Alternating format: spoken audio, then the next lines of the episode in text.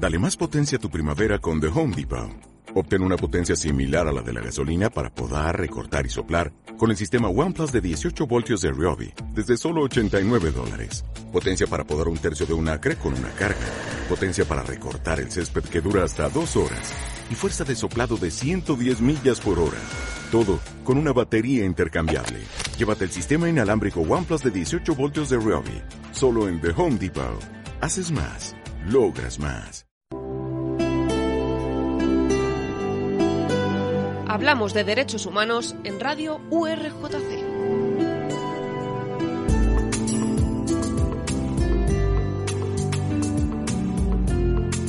Buenos días y bienvenidos una vez más a nuestro espacio de radio Hablamos de Derechos Humanos.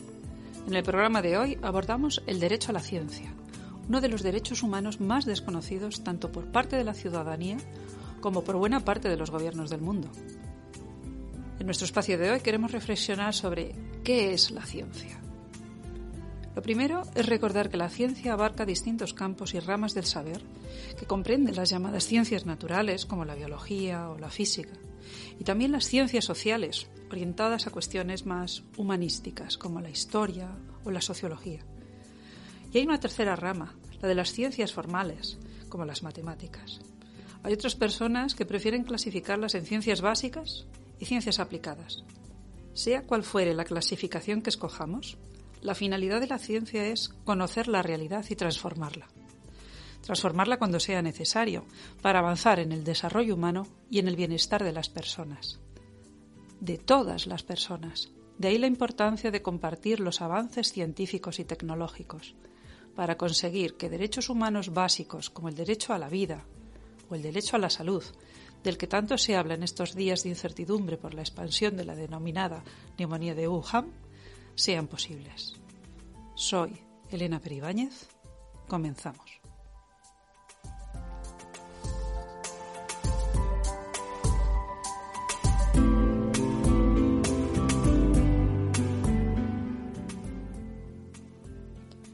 Para hablar de ciencia hemos estado en la jornada organizada por el Ministerio de Ciencia e Innovación para el Desarrollo sobre este derecho.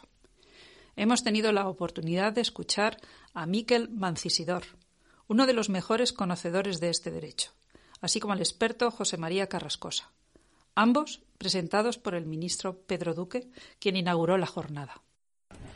Este derecho a la ciencia fue incluido en la Declaración Universal de Derechos Humanos, que todos deberíamos saber, del 48, y en algunos tratados que se desarrollaron posteriormente, como el Pacto de Derechos Económicos, Sociales y Culturales de 66, pero eh, nunca se ha realmente concretado eh, en qué consiste.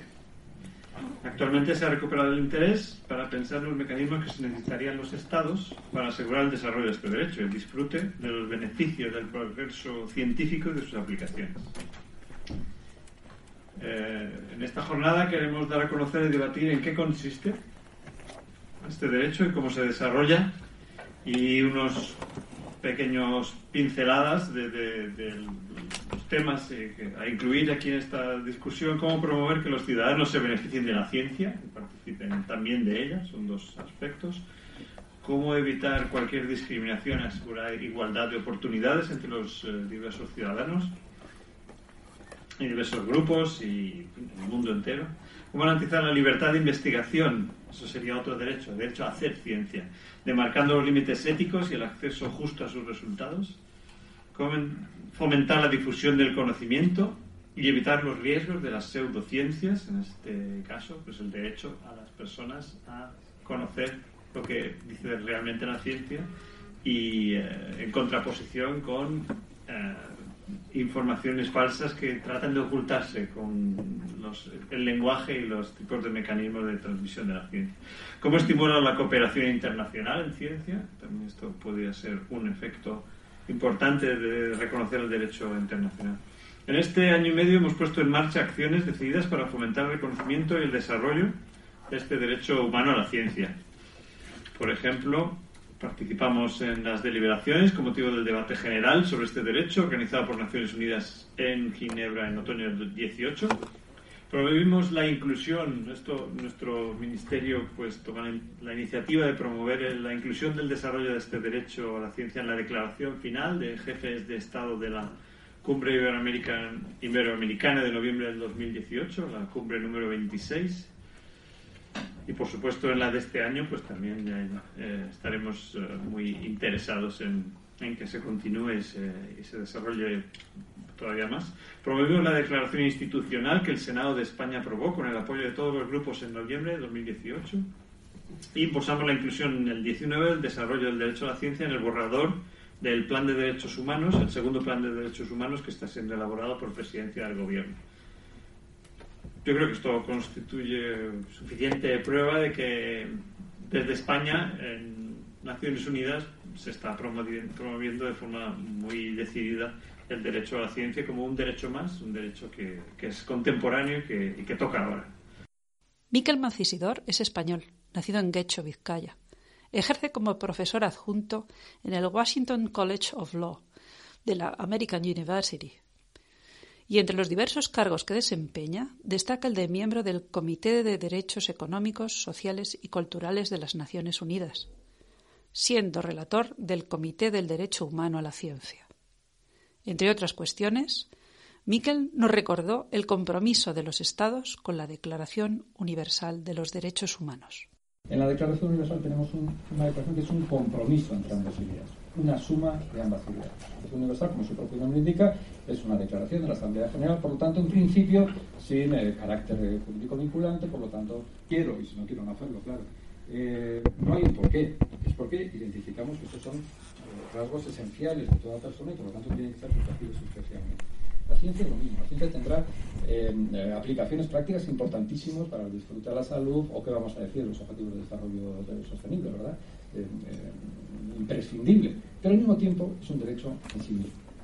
34 estados, pues qué voy a decir, de, que, son los, eh, actualmente los que han ratificado el, pacto, pues de las más, eh, pues con, las máximas diferencias entre ellos. Eh, también es un ejercicio modesto, en el sentido que, que, debe entenderse también modesta la misión de los, de los derechos humanos. Este comentario general no pretende resolver los infinitos dilemas eh, éticos que la ciencia, la tecnología, la, bioética, por ejemplo, nos, eh, nos, nos, puede confrontar. Eso sería imposible, desde luego para este grupo de juristas, pero para cualquier otro, otro grupo en el, en el, mundo resolver los, los, los, problemas de orden social, político, que la, la relación entre la ciencia, la, eh, tecnología, la, la, sociedad, el desarrollo, los derechos humanos se pueden, se pueden surgir. Em, la misión de los derechos humanos es establecer unos mínimos de convivencia esenciales, unos mínimos de respeto a la dignidad humana esenciales, mientras seguimos teniendo esas diferencias, mientras seguimos debatiendo sobre todos esos eh, dilemas que, los derechos humanos no pueden ni deben ni pueden ni deben eh, eh, intentar resolver.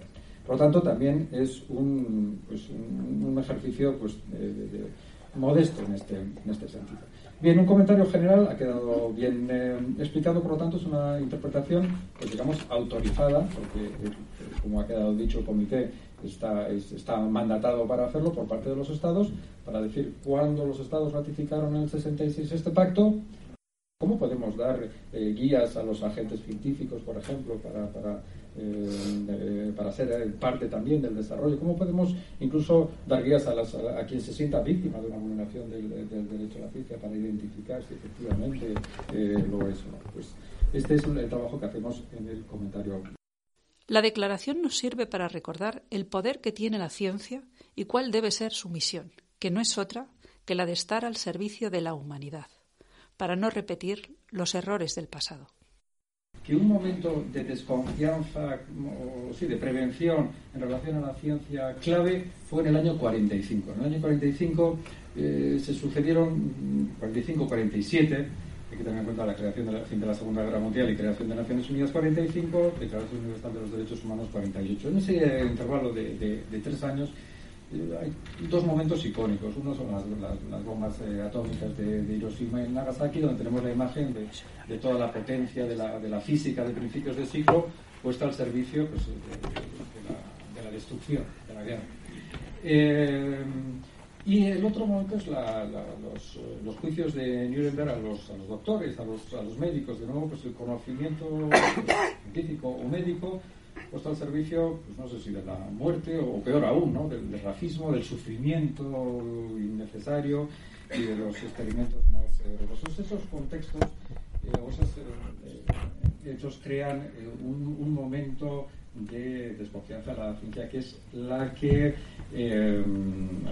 la, que se da y la que explica la introducción de la ciencia en la Declaración Universal de 1948 y la que nos permite entender cuáles son los debates que se generaron dentro del grupo de, gigantes que, redactó la Declaración Universal de los eh, Derechos Humanos, presididos por eh, Eleanor Roosevelt. Había un, grupo eh, liderado por, los juristas más formales, entre ellos René Cassin, francés, que entendía que la, ciencia debía, ser, debía introducirse en el discurso de los derechos humanos en términos del derecho que tiene el ciudadano a beneficiarse de las aplicaciones materiales de los, avances o de los descubrimientos hechos por los científicos. Por parte están los científicos, los expertos, los sabios, los de bata blanca, que hacen sus descubrimientos, el ejemplo de los medicamentos, por ejemplo. Y nosotros como ciudadanos, el derecho humano tiene que estar centrado en la posibilidad que tenemos de acceder a esas mejoras, a esos descubrimientos. Esa, esa era una visión. Sin embargo, y aquí es bueno también pues, ver que la, Declaración Universal no solo, como se repite muchas veces, hay preocupaciones de tipo eh, occidental, fueron los miembros eh, chinos, eh, Chang y, libanés, Malik, los que cambiaron la clave de este discurso. Pero no, no, la relación entre los derechos humanos y la ciencia es mucho más amplia que beneficiarse de las aplicaciones, el disfrute de las, de las aplicaciones materiales, de los descubrimientos, de las invenciones. La, ciencia es la mejor forma que, los humanos hemos dado de entendernos nosotros mismos, de conocernos, de conocer nuestro ambiente, de preguntarnos por cómo somos, cómo funcionamos, cómo nos relacionamos, cómo podemos cambiar. Eh, y nosotros tenemos derecho a, conocer, a participar en, ese conocimiento. Y Chang, muy, muy, el chino, muy, muy concretamente, repetía mucho, tenemos el eh, derecho a disfrutar de la belleza de la ciencia y del descubrimiento. Estaba empeñado que, que la Declaración Universal tenía que incluir esa idea. Entonces tenemos dos ideas. Una, la idea de beneficiarse de, los, de, las aplicaciones materiales de la ciencia, disfrutar de los beneficios de la ciencia. La otra, participar. Pero ¿cuál es el contenido de la declaración? ¿De qué trata? ¿Desde qué aspectos concibe la relación de la ciencia con los derechos humanos? Sobre estas cuestiones, en su intervención, Miquel Mancisidor vino a recordarlos los múltiples aspectos de la declaración y de la ciencia. De la ambivalencia de la ciencia que hemos comentado antes, de esa desconfianza, en el sentido de que llamamos la atención sobre el extraordinario poder y la, potencia de, la ciencia como, instrumento para el avance del desarrollo humano, de los objetivos de desarrollo eh, sostenible, del disfrute del resto de los derechos humanos, pero también pues, eh, en, virtud de, estas, eh, de los equilibrios, pues llamamos la atención sobre algunos de los riesgos. Y en concreto, cito la frase, hablamos sobre el impacto negativo que en ocasiones algunos desarrollos de algunas obligaciones científicas pueden llegar a tener. Pues, está en un, lenguaje pues, suficientemente eh, suave. Entramos en el desarrollo del contenido normativo. Ahí lo que hacemos es revisar los distintos conceptos que se, que se, eh, que se emplean en el, en pacto e intentar darles un significado contemporáneo. Eh, se, se, habla de todos ellos, pero yo creo que a efectos de lo que nos eh, une aquí, voy a hablar solo de dos términos, de beneficios y de, de ciencia. Cuando queríamos detallar a qué nos referimos cuando hablamos de ciencia en términos del Pacto de Derechos Económicos, Sociales y Culturales, pues eh, teníamos dos extremos. Algunos que buscaban que hiciéramos una definición propia de ciencia, lo cual es un ejercicio imposible. ¿Qué es la ciencia? Pues, pues, pues llevamos siglos discutiendo y ojalá lleguemos eh, muchos siglos de, discutiendo y nos iba a meter en un, debate que además no, es el nuestro. Pero el otro extremo de no tener definición también era igualmente problemático, porque vamos a desarrollar un montón de contenidos en relación a algo que no hemos definido previamente y entonces hemos buscado un término medio. Primero, nos eh, remitimos a las definiciones utilizadas en las declaraciones UNESCO, lo cual de alguna forma pues, nos, protege, ya no aprobado por, la comunidad eh, internacional, pero decimos, sin intentar dar una definición, los elementos de eso que a los efectos de, nuestra, de nuestro comentario general vamos a considerar ciencia, no es ninguna definición que queremos vender a nadie, los, a los efectos de lo que nosotros vamos a trabajar, los elementos fundamentales van a ser los eh, siguientes. La ciencia eh, eh, incluye tanto ciencias naturales como ciencias eh, sociales, incluye tanto el, proceso, la metodología de hacer ciencia, como los resultados de este proceso, el conocimiento, las aplicaciones. Y atentos aquí porque aquí hay una cuestión que, genera muchísimo debate. A pesar de que otras formas de conocimiento puedan reclamar la protección de los derechos culturales, tradición, cualquier manifestación de otras formas de, conocimiento puede legítimamente reclamar eh, pues eso, su reconocimiento y su protección como una actividad eh, cultural, como una manifestación cultural, como una tradición cultural, en, en el ámbito de los derechos eh, culturales. Sin embargo, solo será considerado ciencia los efectos de este el conocimiento que está basado en una investigación crítica abierta a los procesos de falsación, eh, eh, sometidos a los, eh, al control de los pares, el conocimiento que esté basado únicamente en la tradición, en la revelación o la autoridad, sin el suficiente contraste con la, con la razón o con la experiencia y que es inmune a la falsación o cualquier proceso de verificación intersubjetiva, no puede ser considerada ciencia. Ustedes me dirán, ¿hay mejores definiciones de ciencia? Pues es muy probable, pero creo que aquí se incluyen los elementos suficientes para poder distinguir lo que es ciencia de verdad y lo que es otras cosas que podrán reclamar la protección de derechos culturales, pero no la de eh, la ciencia. Insisto, por lo tanto, solo lo que está sometido a la experiencia, a la razón, al, proceso de, verificación subjetiva y en ningún caso pues eh, lo que se basa únicamente pues, en otro tipo de autoridad, tradición o revelación. Otro aspecto importante de la, de la, parte de la definición es la cuestión que tiene que ver con los beneficios. Y volvemos al, debate inicial. Al hablar de beneficios no solo hablamos de las aplicaciones materiales de la, de la ciencia, hablamos del conocimiento en sí mismo y hablamos también del eh, papel que tiene la ciencia a la hora de formar ciudadanos críticos y responsables capaces de participar plenamente en, un debate en la sociedad eh, democrática. Bien, luego hay una serie de elementos pues, más, eh, más técnicos. Pasamos a la cuestión de las limitaciones. ¿Por qué decimos que el derecho a la ciencia tiene limitaciones? Porque cualquier derecho humano tiene limitaciones. Es algo que en, el Derecho Internacional de los Derechos Humanos eh, se trabaja. Ningún derecho es un absoluto descontextualizado de otros derechos, de otras eh, legítimas eh, valores o principios que pueda haber en una, en una, sociedad. Lo que nos dice el discurso del derecho internacional de los derechos humanos es que no cualquier limitación es válida, solo son las limitaciones que guardan determinados criterios. Aquí los, los, reconocemos, eh, limitaciones reconocidas previamente por la ley, que no afecten a lo esencial del derecho, que estén, que sean compatibles con el resto de los derechos humanos, que sean compatibles con los eh, valores de una sociedad eh, democrática, que sean proporcionales, etcétera, Antes de la Segunda Guerra Mundial, era poco menos que impensable la existencia de un consenso para lograr una Declaración Universal de Derechos, y más aún del derecho a la ciencia.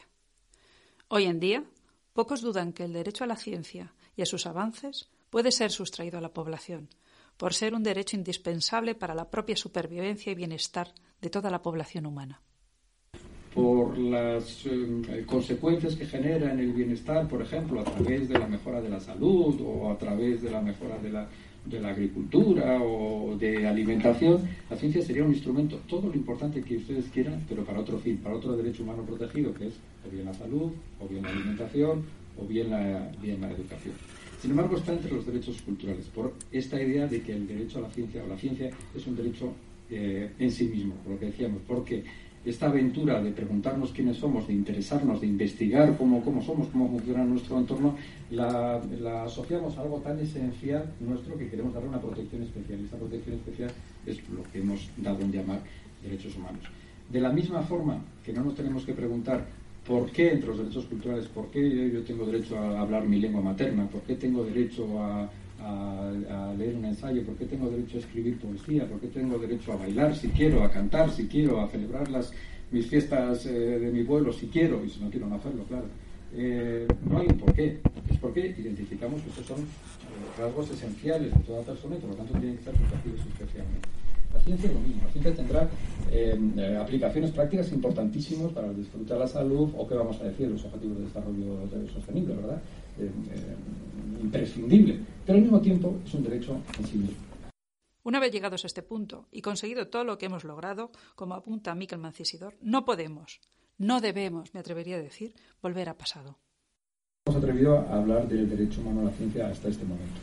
Eh, yo creo que es un motivo de, mucho orgullo que en este trabajo que hemos iniciado conjuntamente hace eh, cinco años hemos conseguido que en los últimos años ya se empiece a hablar de esto y hoy pues tenemos el enorme orgullo de que hay organismos internacionales como la UNESCO que ha incorporado el concepto de derecho humano a la, ciencia publicaciones científicas como la revista Science, trabajo de algunos expertos eh, independientes de Naciones Unidas e incluso algunas conferencias de jefes de Estado y de Gobierno, como ha quedado dicho, como la, la de la eh, Unión Iberoamericana, que, han recogido este concepto del derecho humano a la ciencia.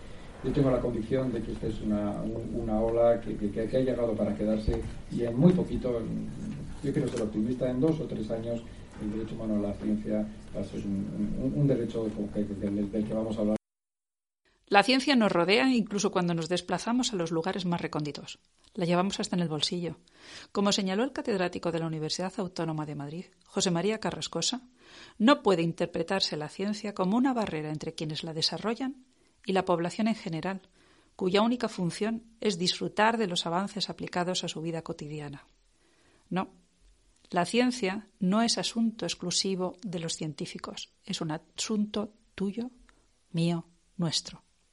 El sistema que tenemos de publicar la ciencia no es precisamente eh, no está en consonancia precisamente con la Declaración Universal de los Derechos Humanos y con el comentario general que estamos debatiendo, porque es evidente que impone limitaciones al acceso a la información científica. ¿De acuerdo? No todo el mundo puede acceder. Además de esto, eh, hay que tener en cuenta otro, otro aspecto. Las suscripciones suelen ser casi siempre de instituciones académicas, universidades, el consejo, etcétera, o de particulares que están también relacionados con el conocimiento científico. Esto eh, podríamos definirlo como un sistema en que el conocimiento científico se distribuye casi exclusivamente entre los propios científicos.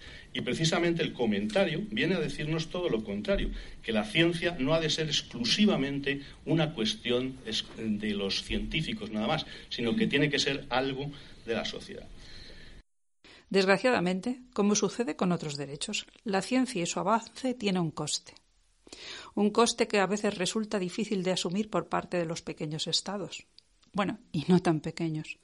En algunos casos, unos costes tremendamente elevados. Que la sociedad digital ha abierto una ventana al acceso abierto, ha abierto nuevas posibilidades. De hecho, han aparecido muchísimas revistas, eh, como por ejemplo las de la Public Library of Science, que son revistas en abierto que funcionan gracias a cobrar una serie de, costes por publicación de artículos. Eso es una forma de, cambiar el panorama, pero de todas maneras no, acaba del todo con el problema. Porque eh, los científicos, cuando quieren publicar en esas revistas, evidentemente tienen que pagar unos costes, unos costes por publicar ¿quién paga estos costes? Si lo pagas de tu proyecto, estás detrayendo recursos para investigar. Si le pides a la institución que lo pague, la institución dice que ya paga las suscripciones, que no va a pagar más. Si lo pides al ministerio, el ministerio dice que si pone dinero para estas cosas, tendrá menos dinero para proyectos. Es decir, estamos en un círculo vicioso del cual no podemos salir. Siempre os hemos comentado que para poder exigir un derecho lo primero es conocerlo. Por eso hoy os hemos traído el derecho humano a la ciencia a este programa. porque es uno de esos derechos que resulta desconocido para la mayor parte de la población. Es más, incluso es desconocido para buena parte de las personas que trabajan en ciencias. De hecho, y para ser honesto, de decir que yo hasta hace dos años también lo ignoraba. Y fue gracias a una invitación que me hizo la profesora Elena Bogónez en un seminario de Demos Paz que eh, participé junto a Miquel Mancisidor. Me tocó estudiar sobre el derecho humano a la ciencia y gracias a eso pues luego me aficionó un poco y a, utilizar algunos de los aspectos que has comentado eh, incluso en, las clases que ahora imparto dentro de la facultad en el terreno de la bioquímica y sociedad, etc. Por los costes, pero también por las repercusiones sociales de la ciencia y los avances tecnológicos, es importante hacer hincapié en la necesidad de colaboración entre las instituciones públicas y las organizaciones privadas. Igualmente, es necesario fomentar aquellos desarrollos que faciliten la integración de los colectivos que han estado más separados de la ciencia por cuestiones meramente culturales de carácter discriminatorio, como es el caso de las mujeres. Como nos recuerda Paula Ruiz, miembro de UGT, al hablar sobre las dificultades que tienen las mujeres para dedicarse al mundo de la ciencia, no nos podemos seguir permitiendo marginar talento por cuestiones ni culturales ni ideológicas, que además conculcan los derechos humanos de estas personas. El sistema universitario que no tiene ningún tipo de visibilidad. ¿Cómo se le va a dar un referente a una niña o una alumna eh, cuando ni tan siquiera saben qué eh, carreras están a su alcance? Eh, y para esto quiero hacer referencia a un documental que ha hecho la Universidad Complutense que se llama ¿Por qué tan en la que salen maravillosas científicas de, nuestro país y a las cuales se les ha dado visibilidad, pero ni tan siquiera he visto que el Ministerio se haya interesado por difundir o divulgar ese documental entre los centros educativos para que se pueda tener un referente. Y quiero hacer otra reflexión. Si somos el 50% de la población, si un 1,8% de las eh, estudiantes de universitarias eh, van a disciplinas científicas y solamente el 0,8% salen graduadas, habrá que reflexionar también sobre cuál es la razón por qué las mujeres no terminan las carreras universitarias en estas disciplinas y por qué en el mercado laboral se las trata mal, en el sentido de que ellas saben que van a salir a un mercado laboral eh, masculinizado en el que van a tener desventaja no solamente por la maternidad, sino por las tareas de corresponsabilidad que sus homólogos no están asumiendo y ellas sí tienen que asumir. No tienen tiempo para formarse continuamente, como requiere la digitalización en estos días, no tienen tiempo para ser las mejores. Ante todo, la ciencia debe ser considerada como un elemento integrador, caracterizada por los principios de participación y de inclusión, como una manifestación más de nuestra condición humana. Esperamos que el programa de hoy haya sido de vuestro interés. Nos vamos a ritmo de rock and roll con la música de Dire Straits y su Walk of Life. Hoy se lo vamos a dedicar a nuestro nuevo colaborador Fernando Sánchez, que durante este cuatrimestre se va a encargar de las tareas de producción y realización de nuestro espacio de radio Hablamos de Derechos Humanos. Solo me queda recordaros que tenéis todos nuestros programas disponibles a la carta en iBox y en la web de Radio URJC. La semana que viene espero que tengamos una nueva cita aquí en Hablamos de Derechos Humanos. Hasta entonces, feliz semana. Walk of